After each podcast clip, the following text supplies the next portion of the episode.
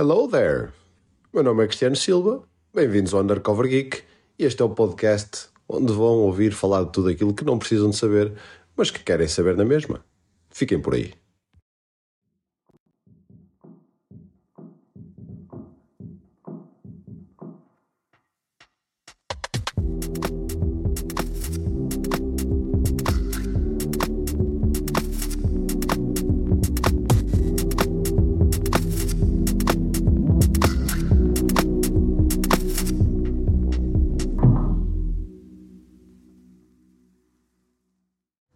Vamos lá, seus geeks. Então estamos aqui para falar do trailer da Ahsoka.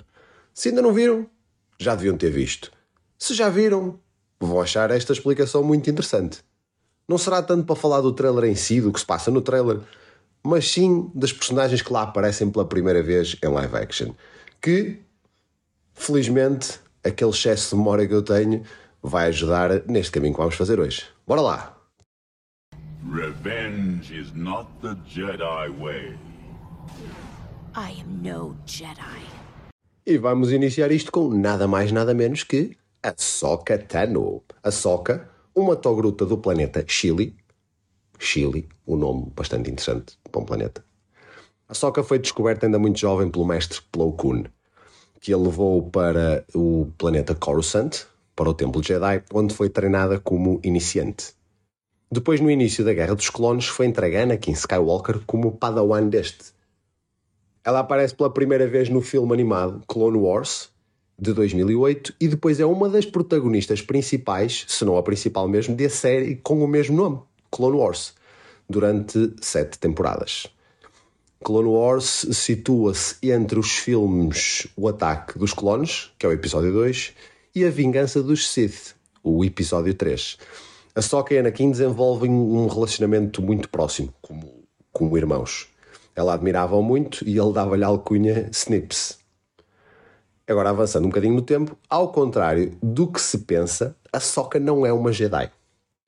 Ela abandonou a Ordem desiludida depois de ter sido culpada por algo que não fez, não chegando por isso a realizar os trials para se tornar uma Jedi Knight. Não vou explorar aqui o porquê, o que é que se passou, ou que não se passou neste caso, porque pode ser um assunto abordado uh, na série Ahsoka e eu não quero dar uh, spoiler. Então vamos ficar por aqui e mais tarde então voltaremos uh, a este assunto em relação à Ahsoka, o porquê que ela não se tornou uma Jedi. Sobreviveu à infame Ordem 66 devido ao treino intenso que o mestre Anakin Skywalker lhe deu.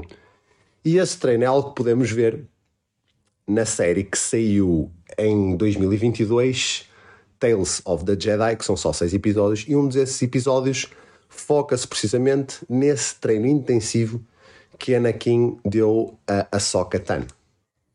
Depois de ter sobrevivido à Ordem 66, fingiu estar morta, lá está porque o Império queria eliminar todos os Jedi, e então fingiu estar morta e juntou-se mais tarde ao movimento rebelde com o nome de Código Fulcrum, para não ser reconhecida.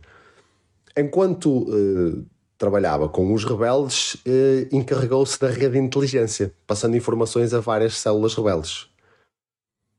Além de, de Clone Wars, podemos vê-la em Star Wars Rebels e é aqui que ela aparece como, como Fulcrum.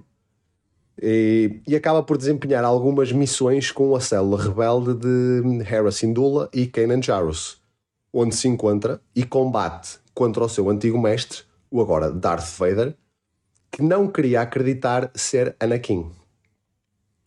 Tem a sua estreia em live action em Mandalorian, na segunda temporada, e regressa no, na série The Book of Boba Fett.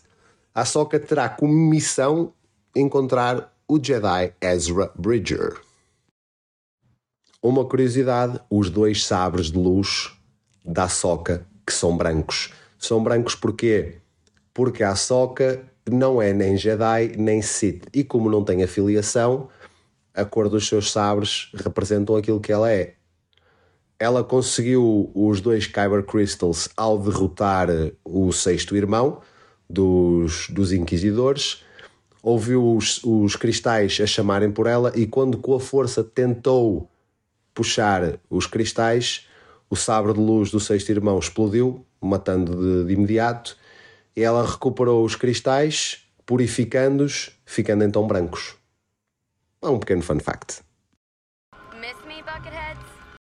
E o trailer avança e passamos para Sabine Wren. A Sabine é uma Mandalorian do clã Wren, que enquanto jovem foi cadete na Academia Imperial em Mandalore como especialista de explosivos. Desertou ao fim de alguns anos por estar desiludida com o Império e tornou-se caçadora de recompensas. Agora um pequeno desafio rápido. Vão lá às redes sociais do Undercover Geek e escrevam-me o nome de três Mandalorians caçadores de recompensas. Os três mais conhecidos. Vamos lá, toda a gente sabe. Voltando à nossa Sabine, a Sabine, enquanto eh, caçadora de recompensas, foi recrutada pela célula rebelde Os Espectros, por Hera e Kanan, onde assumiu o nome de código Espectro 5. Foi por um curto período de tempo também portadora do Sabre Negro. Todos nós sabemos o que é o Sabre Negro. Já vimos o Mandalorian, o Sabre Negro aparece. Vamos continuar então. E foi a Sabine que passou o Sabre Negro para a Bo-Katan Kryze. A Sabine foi treinada por Kanan na arte de luta com os sabres de luz e no fim da série Star Wars Rebels é ela que fica com o sabre do Ezra. Portanto, eu creio que vamos ter a Sabine a utilizar o sabre do Ezra durante esta série da Ahsoka. Esperemos para ver. A Sabine é facilmente reconhecida pela sua armadura de Beskar e cabelo coloridos. Podem reconhecer também a viseira do capacete dela, porque é semelhante ao de Bo-Katan Kryze, que embora nunca tenha pertencido às corujas noturnas, herdou o capacete de alguém que não revela. Na verdade, eu também não sei quem é, tanto sei tanto quanto vocês. Sabina é a melhor amiga do Ezra e pode ser vista neste trailer junto de um Lothcat. Um é um gato de, do universo Star Wars, e neste caso do planeta Lothal, que tinham uma ligação muito grande com Ezra e ela é vista também a contemplar um holograma do Ezra Bridger. A Sabine terá como missão ajudar a Ahsoka na busca por Ezra e aparece pela primeira vez em live action, depois de ter sido uma das protagonistas das quatro temporadas de Star Wars Rebels. Uma curiosidade: enquanto a Sabine está no topo de, da torre de telecomunicações, a imagem que aparece é a mesma imagem que aparece no fim de Star Wars Rebels da série animada. É exatamente igual, aparece a primeira vez em live action. If all you do is fight for your own life, then your life is worth nothing. Fast forward nesse trailer e temos Hera Syndulla, que aqui podemos ver a pilotar a sua nave fantasma. Juntamente com Hera temos o seu astromech e fiel companheiro, Chopper, do qual eu vou falar a seguir. E então, ela é uma Twi'lek do planeta Ryloth e decide abandonar o seu planeta para se juntar à rebelião contra o Império, onde cria a célula rebelde Os Espectros, juntamente com Kanan Jarrus, do qual assume a co-liderança e o nome de código Espectro 2. Após a morte de Kanan, com quem tinha uma relação amorosa e do qual nasceu o filho Jason Syndulla, ela assume a liderança total da célula. Aparece pela primeira vez em Star Wars Rebels, onde é uma das protagonistas das quatro temporadas. Estreia aqui em live action, ainda que já tenha sido referido o seu nome como General Syndulla durante o filme Star Wars Rogue One. Curiosidade: a Hera da série Ahsoka é interpretada pela atriz Mary Elizabeth Winstead, que é nada mais nada menos, na vida real, casada com Ewan McGregor, o nosso querido Obi-Wan Kenobi. A seguir à Hera só podemos ter o Chopper, ou como é conhecido, Chop. Ele é um astromech da Hera, também pertence aos espectros, com o nome de código Espectro 3. Vai-nos fazer lembrar o nosso querido R2D2. Apesar de ter a sua personalidade muito própria, tem a mesma capacidade do R2. Não quero ser polémico, é verdade, eu conheço o Chopper, vocês não, vejam que ele é altamente. Também participou nas quatro temporadas Rebels e, embora seja a sua estreia oficial em live action, já teve um cameo no filme Rogue One, precisamente quando é mencionado o nome de General Syndulla. Mas é um cameo tão rápido que se pescaste os olhos, já foste, já não o viste. Hey, what's up? My name's Ezra. Who are you? Passemos para Ezra Bridger, que apesar de só aparecer um bocadinho em holograma e muito pequenininho, temos que falar dele porque vai ser uma personagem central desta série. É um jovem que nasceu no planeta Lotal no dia da Ordem 66, sendo por isso um dia mais velho que Luke e Leia. Por consequência de ter nascido nesse dia, a morte de tantos Jedi e usuários da Força tornou-se um receptáculo da Força e, por consequência, muito dotado no seu uso. Tinha uma grande conexão com todos os seres vivos e natureza. Órfão desde os sete anos, por conta de o Império ter levado os seus pais, viveu sozinho nas ruas de Lotal como ladrão e aldrabão, onde roubava e revendia para sobreviver. Aos 14 anos, interferiu com uma missão dos espectros em Lotal e, usando a força sem se aperceber, foi imediatamente detectado por Kanan, que percebeu que Ezra era especial. Foi então recrutado e ensinado nas artes do Jedi por Kanan, assumindo o nome de código Spectre 6. Está desaparecido desde que viajou no hiperespaço com a ajuda dos Purgils, que são possíveis de ver em Mandalorian, enquanto Din Djarin viaja no hiperespaço e Grogu vê sombras de Purgils, que se assemelham a baleias gigantes. Logo no primeiro episódio, vão ver que os Purgils aparecem lá, as sombras dos Purgils. Voltando ao Ezra, convocou através da força os Purgils para o ajudar na luta contra o Grand Admiral Thrawn, que atacava e destruía Lotal onde estavam os seus amigos. Ezra, que estava uh, sem solução, prendeu o Thrawn e viajaram no hiperespaço pondo em risco a sua própria vida, mas também salvando Lotal e os seus amigos.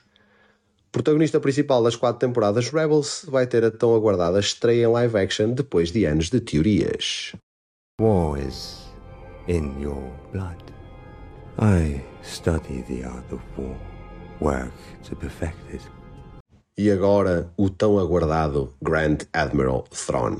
Thrawn era um X do planeta Rentor. Ofereceu a sua lealdade ao Imperador e formou-se na Real Academia Imperial, onde rapidamente se destacou e, após uma série de promoções, recebeu o título de Grand Admiral das mãos do próprio Imperador. Brilhante e impiedoso, acredita que para vencer tem de conhecer profundamente o seu inimigo. Tem uma grande coleção de itens relacionados com os seus inimigos e as suas culturas, tornando num vilão magnífico apenas superado pelo próprio Imperador. Thrawn apareceu pela primeira vez em 1991, na aclamada trilogia O Herdeiro do Império, escrita pelo autor Timothy Zahn. Essa trilogia toma lugar a seguir ao episódio 6, O Regresso de Jedi, numa altura em que o conteúdo de Star Wars voava em todas as direções. Mais tarde, com a aquisição da Lucasfilms pela Disney, essa trilogia deixou de fazer parte de canon de Star Wars, não entrando por isso na continuidade do universo que conhecemos hoje em dia foi a personagem adaptada como vilão da terceira e quarta temporada de Star Wars Rebels e terá aqui a sua tão aguardada estreia em live action, onde se ouve a Soca a referir-se ao regresso de Thrawn como herdeiro do Império, sendo por isso de alguma forma possível que a Disney vá adaptar a trilogia de Zan de 1991. Curiosidade: o ator que dá a voz à personagem em Rebels é Lars Mikkelsen, que vai interpretar o mesmo papel em live action. E o que é que estão a achar até agora, seus geeks? Já perceberam que até aqui falámos basicamente das personagens de Star Wars Rebels. A Soca irá servir como continuidade dessa, dessa série. Mas nem só das personagens Rebels vai viver a Soca. E há duas personagens que aparecem pela primeira vez, das quais vamos falar agora. Temos então Baylan Skoll, que é um Jedi sobrevivente da Ordem 66 que fugiu para as regiões desconhecidas, onde acabou por se corromper. Pouco se sabe deste Jedi negro, a não ser ter como aprendiz Shin Hati e um nunca visto sabre laranja, possivelmente pela sua conversão ao lado negro não ser total. E depois do mestre, temos a aprendiz, Shin Hati. Shin Hati tem aqui a sua estreia e pouco se sabe desta personagem presumivelmente estará encarregada de eliminar a Soca. Tal como o seu mestre, usa um sabre de luz laranja, que pelas imagens me parece ser o sabre de luz de Kanan. Algo que pode ser muito interessante para dar carga emocional à história. E agora, momento fun fact. O nome das duas novas personagens, Balan Skoll e Shin Hati, Skoll e Hati, são dois lobos da mitologia nórdica. Skoll perseguia o sol e o seu irmão Hati caçava a lua. São ambos filhos do lobo Fenrir, que, por sua vez, é filho de Loki. Se calhar vamos ver aqui utilizado o nome Os Lobos. Depois das personagens novas, vamos ter uma personagem bónus, que, apesar de não aparecer acreditada, pelo menos até agora, na série Ahsoka, é uma personagem importante do qual a trama vai girar à volta também, que é o Kanan.